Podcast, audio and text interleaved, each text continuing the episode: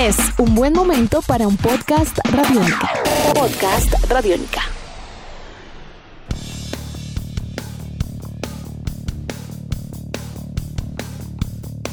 Bienvenidos a esta nueva edición de Podcast Rock and Roll Radio, producto de Radiónica, desarrollado por quienes les hablan Andrés Durán, arroba Andrés Durán Rock y Héctor Mora, arroba Mora Rock and Roll, bajo la producción de Juan Jaramillo, Nicolás Castillo y la captura sonora de Camilo Barón. El día de hoy un tema polémico entre amantes del sonido rock y fanáticos de una de las bandas más importantes del género, Pink Floyd. Un sonido que todos reconocen como de avanzada, un sonido en composición, una propuesta completamente diferente, pero que dividió caminos en la vida de sus integrantes destacándose especialmente las diferencias de temperamentos y algo de estilos entre Roger Waters y David Gilmour. Así que para ellos, sueltos o revueltos, todo eso y más a raíz de las últimas polémicas en los próximos minutos. Muy buenas tardes Andrés, cada uno una carrera exitosa por su lado y reconocimiento, pero hablar de, al hablar de Pink Floyd todo se complica, un 35 años después de la partida de Waters. ¿Por qué? Es verdad, Héctor, un gran saludo a, a Camilo Barón, a todo el equipo técnico, a todos nuestros queridos oyentes y y sí, es verdad, es increíble que eh, después de que al parecer todas las diferencias entre David Gilmour y Roger Waters habían quedado en el pasado y esto quedó ratificado en su presentación en el famoso concierto Live 8, donde hicieron un set, pues no podemos decir completo, pero sí unas cinco canciones, si no estoy mal, sí. donde pues estuvieron Roger Waters, David Gilmour, Nick Mason y el ya fallecido Richard Wright, haciendo pues precisamente al fallecer Richard Wright la última presentación que se llevó a cabo con la alineación neta de Pink Floyd. Pues eh, fíjese usted que la semana pasada, de pronto un poco más, sí, un poco más de una semana, a través del el sitio de internet del el señor Roger Waters, hizo saber a sus lectores, a sus oyentes, que no estaba de acuerdo con que David Gilmour no lo dejara ser parte del sitio de Pink Floyd, algo que pues él mismo lo está diciendo, ¿no? Es el sitio de otra persona, entonces ya desde ahí ya, ya comienza a ser un poco confuso esto. Y, y luego da unas explicaciones como que a quién le importa en esta época de cuarentena ver qué hace Polly, la novia de David Gilmour, a través de la página de Pink Floyd, que eso no debería ser así, que él debería ser el que está ahí en la página de Pink Floyd haciendo cosas eh, importantes. Y, pues vaya, la, la arremetida fue completa en cuanto a David Gilmour, que pues que imagino estaría en su casa tranquilo y cuando le llega semejante bomba de tiempo.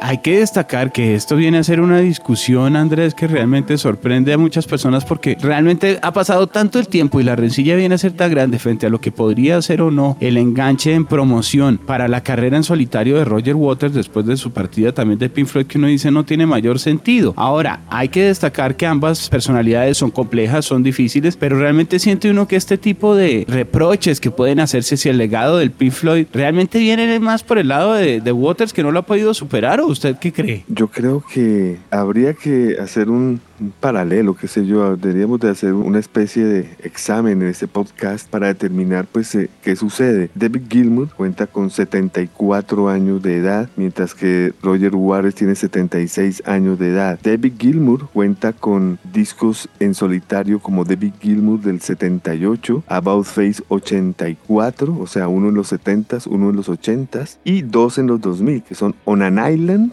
en una isla, y Rattle That Lock del 2015 mientras que Roger Waters tiene The Pros and Cons of Hitchhiking del año 84, el Radio Chaos del 87, o sea, dos en los 80, Amused to Death 92 y acaba de lanzar Is This the Life We Really Want en el 2017. En el 2019 lanzó una, una obra llamada Igor Stravinsky The Soldier's Tale, una historia de soldados de Igor Stravinsky, pero esto sale bajo un sello de música clásica, así que podemos decir que tan solo son cuatro discos de rock con el Is This the Life We Really Want. El más reciente disco de David Gilmour es Rattle That Luck, que salió en el 2015, en cuya alineación eh, Gilmour se apoya con un sinnúmero de personas, pero digamos que la alineación eh, base sería John Carin en el piano eléctrico, encontramos a Andy Newmark en la batería, encontramos a Danny Cummings en la percusión, encontramos eh, entre otros a el señor Chris Lawrence en el contrabajo y bajo eléctrico, Phil Manzanera en el órgano, mientras que por el otro lado, Roger Waters está lanzando Is This the Life We Really Want en el 2017, apoyado por Nigel Godrich en los teclados guitarra. Recordemos que Nigel Godrich ha sido el productor de álbumes tan importantes como OK Computer de Radiohead. Está Goyce Zephyr en la guitarra, Jonathan Wilson guitarra, eh, Roger Joseph Minning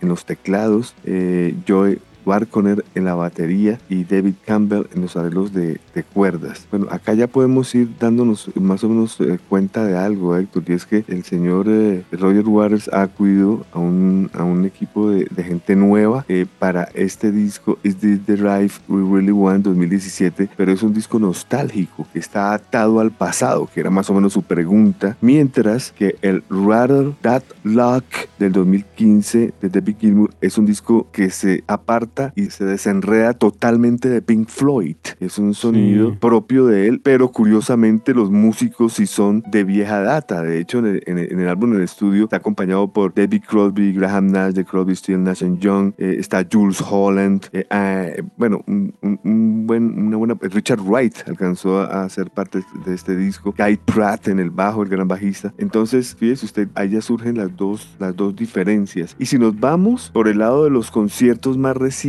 que nosotros los tuvimos, por lo menos uno acá. Tenemos, por un lado, David Gilmour Live a Pompeii, que salió en 2017, algo completamente espectacular, diría yo, mientras que eh, nuestro amigo Roger Waters lanzaba The Wall en el 2015 y está pronto a lanzar Us and Them, Us Plus Them, Us Plus Them sí. que tenía fecha 8 de octubre del 2019, pero ha sido aplazado por el contravirus. Se dice que estará el próximo mes, o bueno, este mes de junio, saliendo al mercado. Entonces, ¿qué puedo decirle, Héctor? Si comparamos estos dos conciertos también, vamos a encontrar una gran diferencia, ya que eh, eh, tenemos a un Roger Waters que en vivo, como lo vimos aquí en Bogotá, ya está cansado, no toca el bajo en todas las canciones, delega. Los músicos son jóvenes, pero no tienen el espíritu. Entonces, eh, ahí vemos que algo anda mal. Mientras que la Van Pompey, sobrado por todas partes, los músicos, el sonido, la intención, el espíritu, el alma, no sé, ahí ya las cosas cambian. Fíjese usted que es muy distinto eh, hablar de Gilmour en estudio, Gilmour en concierto. Ahora, para finalizar mi carreta, porque ya un poco larga, ¿dónde vamos a dejar a un lado discos como el A Momentary Lapse of Reason de Pink Floyd 87, el Division Bell del 94 y el Endless River del 2014, que son prácticamente los tres últimos discos de Pink Floyd en su carrera musical. Sí, porque sería desconocer un trabajo que además viene con un respaldo, una estética y un concepto que también ha sido muy bien recibido y revisado incluso por, por fanáticos del grupo y por puristas, ¿no? Es una carrera, es una situación muy compleja porque siente uno que si bien, por ejemplo, frente a este hecho que podría ser el detonante de los problemas, frente a la promoción de los productos de Roger Waters directamente en la página de Pink Floyd, pues él argumenta que los 30 millones de suscriptores de la web de Pink Floyd están ahí también por el material que crearon con Sid Barrett y pues en general lo que fue todo el grupo, con Rick Wright, con Nick Manson, pues incluso la parte con Gilmour, eso es claro. Y él dice que sería correcto poder tener el material de todos en el mismo tipo de promoción para apoyarse eh, de alguna forma a través de lo que fue el legado con Pink Floyd. Pero como usted bien dice, Andrés, igual el legado no solo ha pasado muchísimo tiempo, son marcas distintas, cada uno de los músicos con un desarrollo aparte, sino que Pink Floyd también cuenta con una historia pues muy sólida y muy seria, sí, la participación de Waters. Yo creo que aquí realmente una cosa serán las alianzas estratégicas del mundo moderno a nivel de distribución y promoción de catálogos y del mundo de la música, digamos, como tal, de la venta de música. Pero yo creo que de todas maneras hay ciertos momentos en donde a nivel humano en las bandas se viven algunas eh, situaciones que son casi que de familia y que habrán llevado a tomar algún tipo de medidas más radicales eh, para algunos que para otros, pero que sencillamente en las cuales hay que entender que a veces lo que prima no es solamente la estrategia del negocio del entretenimiento y en este caso de la música, creo yo, sino debe haber algo en el fondo que hace que, listo, dejemos así, no hay problemas, pero tampoco como para meternos tanto y más aún hablando de dineros como para promocionar los productos del uno o del otro, ¿no? Porque los temperamentos tienen que ser también muy, muy complejos, eso es importante destacarlo. Y volvamos al tema, Héctor. El 2 de julio del 2005 fue la presentación en el High Park de, de, Pink Floyd en el Live Aid como última presentación del grupo. Y ahora en el 2020, 15 eh, años después, David Gilmour piensa que porque él dejó la banda en el 85, él es el dueño de Pink Floyd y que él se puede callar y es irrelevante. Pues yo creo que sí, él mismo lo está diciendo. si, si se fue de Pink Floyd en el 85, pues todo lo que ha ocurrido del 85 a nuestros días lo ha hecho David Gilmour a la cabeza de Pink Floyd, porque todos sabemos que Richard Wright ya falleció, no puede serlo, y Nick Mason no ha sido la cabeza del grupo para nada para decir que él tome las riendas de, de todo este negocio. Ahora, yo me doy cuenta también que David Gilmour no toma en cuenta solo lo de estos discos que he mencionado, sino también a través de box sets o cajas recopilatorias como The Early Years del 65 al 72 y el que acaba de lanzarse en el 2019 llamado The Later Years, también está involucrando eh, a Pink Floyd con eh, nuestro amigo eh, Sid Barrett y Roger Waters. Así que yo creo que, que Roger no está bien al, al, al, al, decir esto. Sí, yo creo que si bien hay mucha gente que lo admira, obviamente que destaca su trabajo con, con uh, Pink Floyd, todo lo que viene a hacer el Walt, su trabajo como solista y demás, digamos, no hay, no hay duda frente a la calidad de músico y de compositor que es. Pero yo creo que con este tipo de comportamientos lo único que hace es afianzar un poco de pronto esa idea que diría que él sería el, el más complicado de pronto eh, dentro del grupo, ¿no? Sacando lo que viene a ser el comportamiento y la forma de ser particular, que, que no propiamente era por, por antipático ni nada, sino por otra serie de condiciones de personalidad a Sid Barrett, ¿no? Pero ya hablando de lo que viene a ser el grupo como tal, lo que queda es claro que debe ser una persona muy difícil. Ahora, Héctor, arremete Roger Waters en contra de Polly Samson, que es la esposa de David Gilmour. Ahí y pues, la cosa se. Claro, es la esposa de él. Y fuera de eso, los que estamos bien de cerca de la historia de David Gilmour, ella, a, ella gracias está el disco On an Island, a ella gracias está el Rattle That, That Luck, a ella gracias está el Live at Pompeii. ¿Por qué? No es por dinero, por eso, sino porque ha sido la inspiración para David Gilmour. Le ha dado el amor, la compañía, y ella es la que le ha dicho, saque un disco, la gente espera. Fue cuando lanzó el On an Island, después lanzó el otro, después el concierto en, en, Pompey. O sea, realmente, si la comunidad de Pink Floyd tiene que estar agradecida con alguien por el lado de David Gilmour, es gracias a su esposa. Entonces, también me parece que es un gran error eh, de, de, Roger Waters arremeter contra la esposa de David Gilmour. Lo hace porque también él decía que comparaba, que había productos, artículos de, de Poli que sí tenían, contaban con un apoyo de la marca, incluso en la página web, mientras que los de él no. Entonces, además, la pelea se volvió ya a un nivel interno eh, directamente yéndose hacia la esposa también de, de David. Es una situación eh, incómoda. ¿Qué opina usted, por ejemplo, de, bueno, yo personalmente soy apolítico, pero una persona como yo que soy apolítica, no me parece chévere que un músico de rock se meta en la política, porque son dos campos bien, bien distintos, ¿no? Y, y yo veo que David Gilmour jamás lo hace, bueno, al menos que sea algo ya muy puntual, qué sé yo, lo que está ocurriendo con los motines, que pues cualquier persona tiene derecho a opinar. Sí. Pero yo no sé si usted ha visto, Héctor, que Robert Juárez ya es, se, se, mete ya es de frente con, con los problemas en Latinoamérica Latinoamérica como si fuera el gran experto, como si se le hubiera pasado acá y él aparece en el mapa latino en el concierto que dio en el, en, en el concierto del Simón Bolívar, más o menos eh, en los años 2000 de ahí para atrás. Nosotros no existíamos para Roger Waters y ahora eh, en conferencias con el expresidente de Ecuador y, y, y, y de, del lado de Maduro, una cantidad de cosas eh, que a mi parecer no está bien. Yo creo que él, él, él en algún momento también ha tratado de buscar un impulso. Yo creo es que puede ser también un llamado, por un lado, pues a nivel ya eh, como ser humano a querer eh, contribuir con sus críticas, a hacer algo mejor y demás. Pero yo creo que aquí hay un impulso a querer tener un protagonismo político para impulsar de pronto un poco más o darle más, no, impulsar, porque eso sería la palabra mal usada, o sea, es un eh,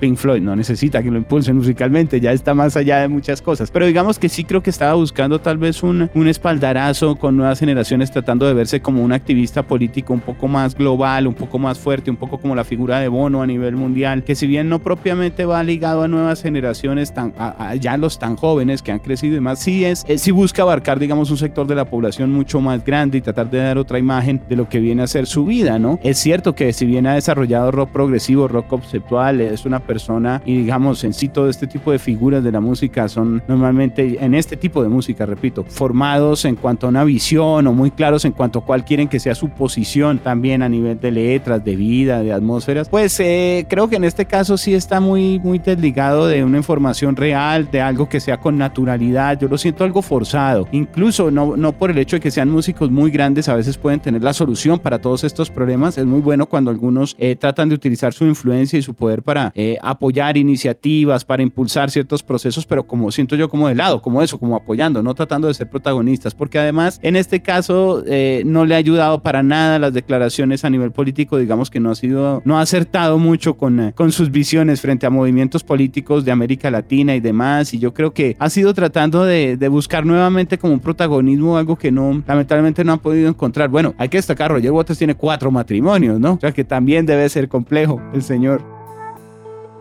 También hay que abonarle a Roger Waters, él reveló que había intentado un acercamiento con David Gilmour y Nick Mason para lo que sería eh, ah, la reedición del Animals de 1977. Él dice que, que, el intento fue fallido, que no le respondieron a sus intenciones. Sí, eso sí. Eh, eh, por ejemplo, hay otra razón. Si esto fue antes, sin esta presión, digamos, de meter esposas ni de hablar mal de la familia nadie, de nadie y este tipo de, de situaciones, si no se pudo llevar llevar a cabo un proyecto como esos alrededor de un trabajo tan importante como lo puede ser Animals, eh, en un aniversario de más de 30 años de todas estas cosas, pues Andrés, yo creo que es claro que no hay un ambiente como para seguir desarrollando más proyectos. Una cosa es no atacarse, pero otra cosa es también como ya querer ser los mejores amigos y obligarse a desarrollar un montón de cosas en conjunto cuando claramente no hay ese interés. Igual estamos hablando de una banda que vendió más de 300 millones de discos en el mundo. Eh, su impacto yo creo que también tendría que ser asimilado por parte de los mismos músicos como para dejar un legado que esté más allá de este tipo de peleas y todo y centrado más bien como en la elegancia de su música. Yo creo que este tipo de discusiones le quitan un poco de, y, de comentarios le quitan un poco de nivel a los que vienen a ser casi que los lords también dentro de la historia del rock. Eh, las, eh, los recuerdos, los expedientes de que Roger Waters quiso ser un dictador en Pink Floyd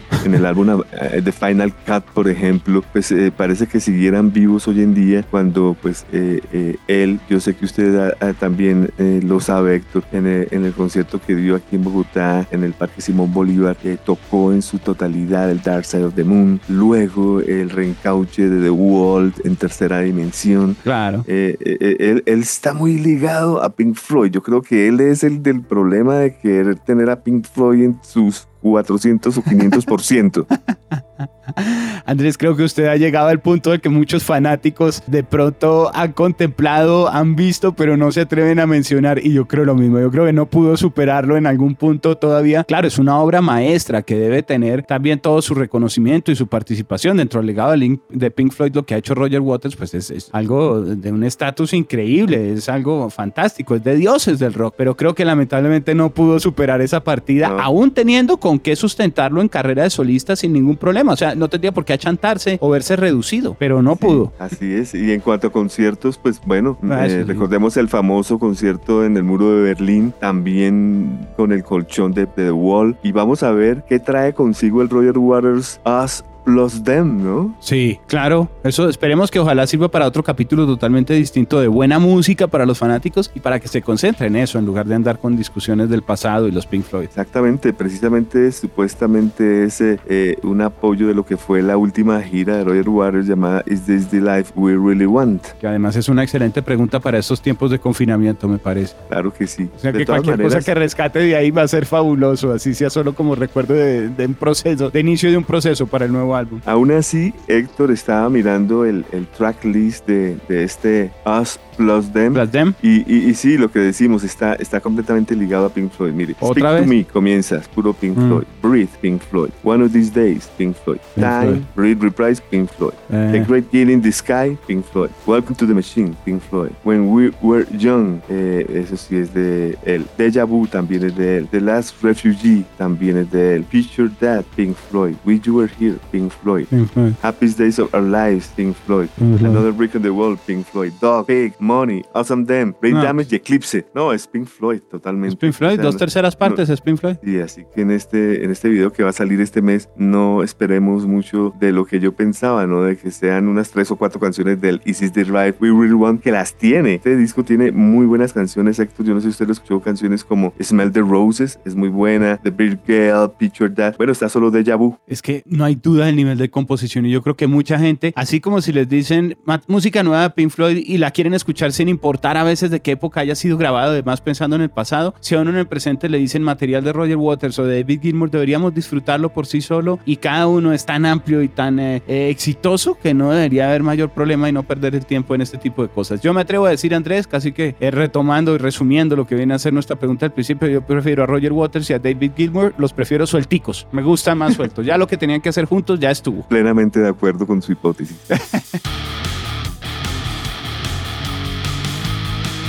Bueno, hoy una conclusión especial. Vamos a ver qué piensan el resto de fanáticos. Algo que estemos dejando por fuera en estos momentos, ya para finalizar nuestro podcast el día de hoy, Andrés. Sí, quería anotar algo que sé que le, va a doler a muchos, pero pues eh, yo lo digo con propiedad, Héctor, porque he visto dos veces a Pink Floyd, a Roger Waters lo he visto como cuatro veces, a David Gilmour dos, y yo creo que hay que caducar, como se dice, hay que acabar la carrera musical bien, eh, dignamente. Y, y, yo vi a Roger Waters ya eh, cantando como viejito. Usted sabe que cuando una persona está, una persona está de, edad avanzada, las S y, unos fonemas comienzan a, fallar. y, yo no lo digo de pronto cantando, porque cuando usted canta puede esconder eso, pero cuando da sus discursos hablados se le salían las, frases como de viejito, como ocurre con Ozzy Osbourne. En el nuevo disco de Ozzy Osbourne también hay fragmentos en su voz que ya se nota que las S y algunos fragmentos ya son frágiles y, es triste esto. Mm, Mick Jagger, por ejemplo, tiene 20 años más que los susodichos y no sucede esto. Entonces eh, hay, hay, que saber bien cuándo manejar esto y, y, eso de que uno lo ve tocando el bajo a Roger Waters y de repente se, se, lo descuelga, pero milagrosamente sigue sonando el bajo porque hay atrás un millennium de 20 años tocándolo pero sin ganas y aburrido. No, no me gustó, me dio tristeza. Hubiera preferido no ver esa última vez a Roger Waters y haberme quedado con el recuerdo del concierto en el Parque Simón Bolívar, que fue un Roger Waters que todavía estaba vital, tenía fuerzas, cantaba con energía y los músicos que traía eran buenísimos. Entonces, no sé, Héctor, yo, yo sí no me quería quedar con las ganas de decir eso porque eh, no me gustó la presentación que vi de Roger Waters en el Campín, no me gustó el sonido, me parece que sonó pasito, tocaba meter el oído y en el estadio no era para que sonara así. Y hay que, hay que acabar dignamente. Y yo veo que, que Roger le, cogió el bus. Noviembre del 2018 fue la presentación que usted comenta de Roger Waters aquí en Colombia en el, estadio, el Campín. Y en efecto, segunda vez que estaría visitándonos a nuestro país. Yo creo que e, es un punto muy interesante. Creo que también haría falta ya para cerrar esta este bloque eh, en cuanto a reflexiones, yo creo que haría falta que el mundo viera también más del trabajo de Roger Waters eh, como productor de otro tipo de artistas, de no solo de su propia música, sino apoyando más otros procesos. Incluso lo mismo para el caso de David Gilmour, Andrés, me atrevo a pensar que son dos figuras tan importantes para la historia de la música rock que su conocimiento ojalá pudiera eh, compartirse a nivel de experiencia sonora y de textura en otras latitudes que no fueran solo con su propia música. Yo creo que ellos deberían estar arriesgándose en la producción y guiando un poco, dando luz, que bien la necesita el rock and roll en estos momentos, hacia dónde llevar el género. Pero bueno, y lo, eso será... y, lo, han hecho, y lo han hecho, pero tímidamente, Héctor. Por ejemplo, no, David, David Gilmour hizo un disco con The Orb, con este artista de electrónico llamado Metallic Spears en el 2010 y, y, pintaba que iba a tener un desarrollo y nunca volvió a tenerlo. Y Roger Waters también tuvo eh, algunos trabajos en sus inicios donde demostraba que tenía una gran habilidad para hacer, eh, para inmiscuirse en campos experimentales y no lo volvió a hacer. Entonces, sí, usted tiene toda la razón. Deberían de estar más lanzados a la experimentación como el líder de una banda como Pink Floyd. Bueno, pues estas han sido las reflexiones para compartir con todos ustedes el día de hoy. Sencillamente somos fanáticos, somos amantes de la buena música y eso sí hay que decirlo, los dos, tanto Roger por su lado, por su carrera como solista, como David por su carrera como solista, como con Pink Floyd, tienen muy buena música, nada que hacer. Este ha sido un podcast Rock and Roll Radio para todos ustedes a través de un trabajo muy especial bajo la producción de Juan Jaramillo y Nicolás Castillo, captura sonora de Camilo Barón. Les hablaron Andrés Durán, arroba Andrés Durán Rock y Héctor Mora, arroba Mora Rock and Roll. Nos veremos en una próxima emisión. Nuestros podcasts están en radionica.rocks, en iTunes, en RTVC Play y en nuestra app Radionica para Android y iPhone. Podcast Radionica.